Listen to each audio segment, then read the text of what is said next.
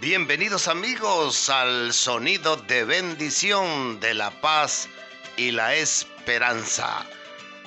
En esta oportunidad vamos a continuar con la segunda parte del tema amargura y resentimiento. Y permítame empezar con buen pie leyendo las sagradas escrituras en el pasaje que se encuentra en el libro de Hebreos capítulo 12, verso 15 y 16, el cual dice así, mirad bien, no sea que alguno deje de alcanzar la gracia de Dios, que brotando alguna raíz de amargura os estorbe, y por ella muchos sean contaminados. No sea que haya algún fornicario o profano como Esaú, que por una sola comida vendió su primogenitura.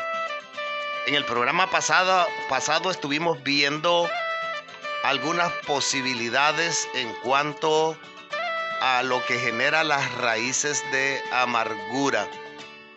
Y aquí tenemos el ejemplo de Esaú, que él vendió su primogenitura, el gran privilegio que él tenía eh, como siendo el primogénito de, de la familia, eh, por una sola comida vendió esa primogenitura, por ser glotón, y no pensó bien las consecuencias que éstas traerían, porque después, pues su hermano tuvo el derecho, eh, es decir, Jacob, de tener la mejor parte de la bendición. Y esto amargó su vida y vivió carcomiendo su corazón este aguijón emocional negativo porque él mismo desafortunadamente se lo buscó. Pero mi amigo y mi amiga pues como humanos muchas veces actuamos mal pero podemos acudir a un Dios santo y poderoso quien puede ayudarnos en la situación. Eh, en el primer episodio estuvimos viendo y respondiendo al caso de una señorita que ha vivido con una raíz de amargura y resentimiento en su corazón y ella preguntó qué podría hacer para sacar eso de su vida. Y ese es el primer buen principio para encontrar la ayuda, el auxilio necesario. Hay dos fuentes donde podemos acudir y la mejor fuente es Dios, la segunda consejeros que tengan carácter, carácter cristiano, que tengan capacidades para aconsejar. Y mi amigo y mi amiga, eh, cuando buscamos esto, podemos ir de abajo hacia arriba para encontrar el remedio, la solución a ese terrible problema que genera resentimiento como es la amargura.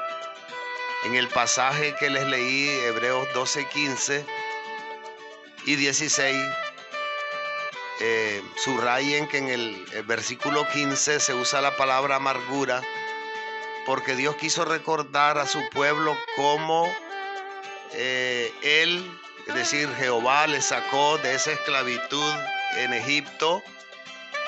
Él les dijo que antes que salieran de ese país deberían de preparar el sacrificio de la Pascua que incluía hierbas amargas y la pregunta es, ¿por qué hierbas amargas? Es que Dios quería que, los, que las comieran y saborearan lo feo, el sabor, para que recordaran que la amargura formaría parte integral del cautiverio.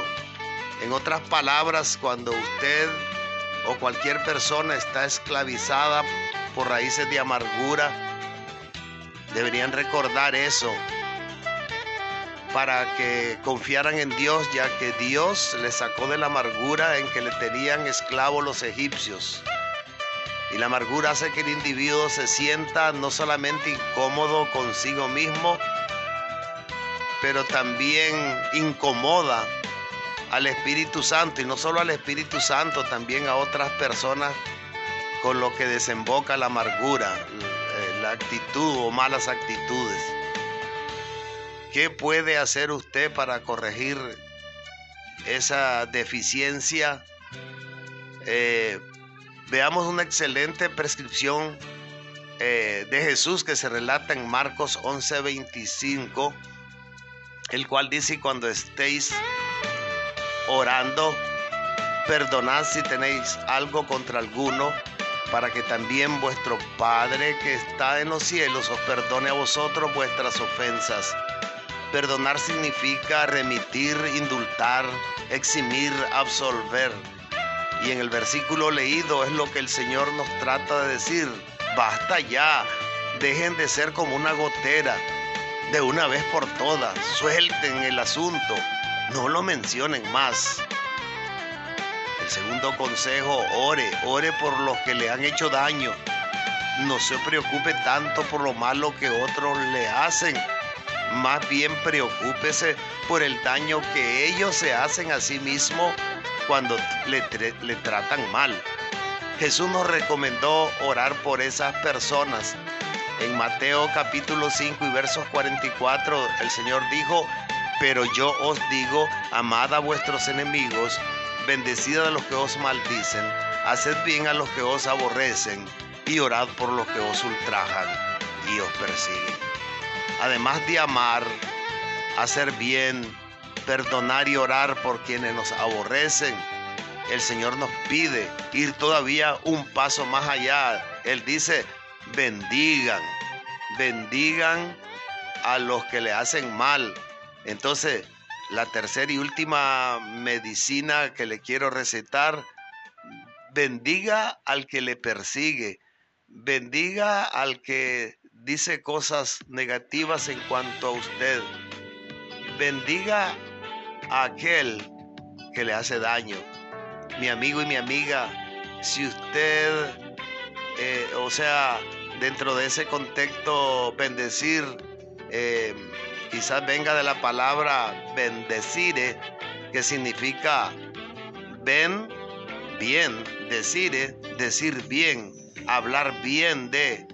Si usted ahora reconoce la raíz de su amargura, ¿qué hizo usted antes de escuchar esta reflexión contra aquel o aquella que le hizo daño? ¿Hablar bien o hablar, hablar mal? ¿Referirse mal de esa persona? murmurar de ella dentro de usted misma o comentar mal con otras personas acerca de ese o esa que le ha hecho daño. Pues es lo primero que hacemos. Pero el Señor Jesús nos manda lo contrario. Él dice, bendigan a los que les hacen mal, a los que les hacen daño, a los que los ultrajan y persiguen. Qué difícil hacer esto, pero qué sanidad encontramos cuando soltamos a los que nos hacen daño porque el primer perjudicado somos nosotros. Por lo tanto, bendecir significa ven bien, decir significa otra vez hablar bien. Recuerde, hubo un hombre llamado Saulo que después se convirtió en Pablo. Cuando en su vida Saulo hablaba mal, perseguía a los cristianos, pero cuando él se convirtió a Cristo, el Señor cambió su mentalidad. Sí, mi amigo y mi amiga, y posiblemente si usted es hermano en la fe de Jesucristo, entiendo, no es fácil, eh, entiendo la receta de Jesús para algunas debilidades de nosotros. Pareciera que está pegada en las alturas de los cielos, pareciera que es imposible digerirla. Cuando Jesús solía dar esa clase de enseñanza a sus discípulos, ellos decían al oírlas, eh, ¿quién podrá, quién podrá entender esto? ¿Quién podrá obedecer esto? Y la respuesta de Jesús bueno, ellos decían, dura señores esta palabra, ¿quién la puede oír? Y la respuesta de Jesús eh, eh, fue, el Espíritu es el que da vida, la carne para nada aprovecha, las palabras que yo os he hablado son espíritu y son vida. Y dijo, por esto por eso he dicho que ninguno puede venir a mí si no le fuere dado del Padre. Desde entonces muchos de sus perdón, desde entonces muchos de sus discípulos volvieron atrás y ya no andaban con él. Les he referido las palabras de Jesús que relata el Evangelio de San Juan en el capítulo 6 y versículo 60. Mi amigo y mi amiga, en el nombre de Jesús, le ruego que luche para soltar esas raíces de amargura y sea sano y feliz. Señor amado, bendice al oyente que en este momento ha recibido esta palabra y si está experimentando amargura y resentimiento, en el nombre de Jesús pido que lo liberes. Así como liberaste al pueblo de Israel de Faraón y lo sacaste de Egipto hacia a la tierra prometida de Canaán, llévales a esa tierra de bendición. A tu hijo o tu hija, yo te lo ruego en el nombre de Cristo Jesús. Dios le bendiga. Hasta aquí esta serie le habló su servidor, el pastor Ramón Argüello.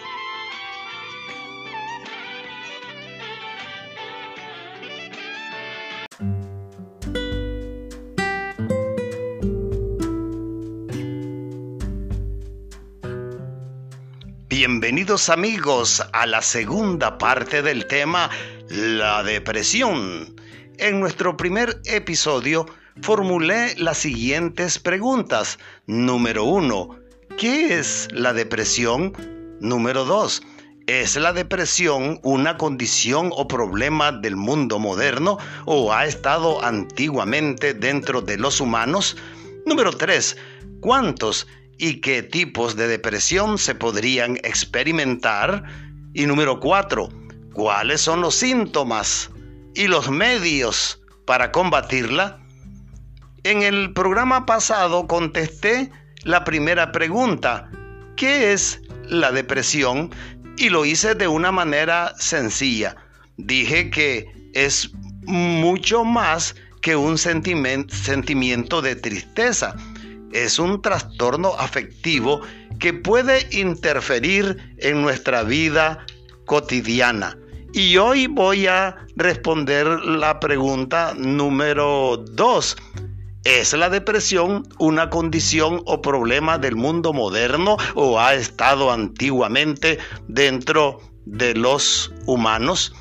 Los cristianos creemos que la depresión es una condición o problema que se introdujo con la caída adámica, es decir, con el, pecado de Adán y Eva allá en el huerto del Edén. Dicho pecado trajo como consecuencia la alteración de todo el ser humano, ya que nosotros venimos de una raíz, la raíz de Adán y Eva, y por lo tanto ese cáncer del pecado se eh, pasó a todos los hombres por cuanto en Adán y Eva todos pecamos. Así es que todo el ser, espíritu, es decir, espíritu, alma y cuerpo, fue afectado. Entonces, podemos decir que la depresión es un problema tan antiguo como el tiempo. Y aunque en la Biblia no encontramos la palabra depresión, el salmista David con frecuencia hablaba de sus sentimientos como si estuviera cayéndose en un pozo y clamaba al Señor para que lo rescatara y pusiera sus pies sobre tierra firme. Él decía en el Salmo 40, verso 1 y 2, pacientemente esperé a Jehová y se inclinó a mí y oyó mi clamor y me hizo sacar del pozo de la desesperación, de lodo cenagoso. Puso mis pies sobre peña y enderezó mis pasos. Así que, mi amigo y mi amiga, otro ejemplo lo podemos encontrar también en el libro de los Salmos, en el capítulo 43 y versículo 5, donde también el rey David se autoformula la pregunta, ¿por qué te abates, oh alma mía? Como vemos, no se usa la palabra depresión, pero se utiliza este y otros términos a lo largo del libro de los Salmos para definirla, como por ejemplo abatimiento, desesperación, desánimo, desilusión, destrucción, deuda, angustia, división, contienda, etc. Todas estas emociones negativas son las herramientas astutas e ideales que Satanás intenta utilizar para hacernos caer en la depresión. Así que mi amigo y mi amiga, alerta, alerta, alerta. Podemos decir que todos los términos mencionados son augurios de la depresión que se podría avecinar. Así es que mi amigo y mi amiga, si tú sientes esa sintomatología, alerta, porque podrías estar cayendo en el pozo de la desesperación como lo es la depresión. Y entonces quizás más de alguno de mis oyentes se pregunte, ¿cómo derrotar la desesperación? Espere nuestro próximo episodio. Por hoy es todo. Le habló su servidor, Pastor Ramón Argüello. Que el Señor le bendiga.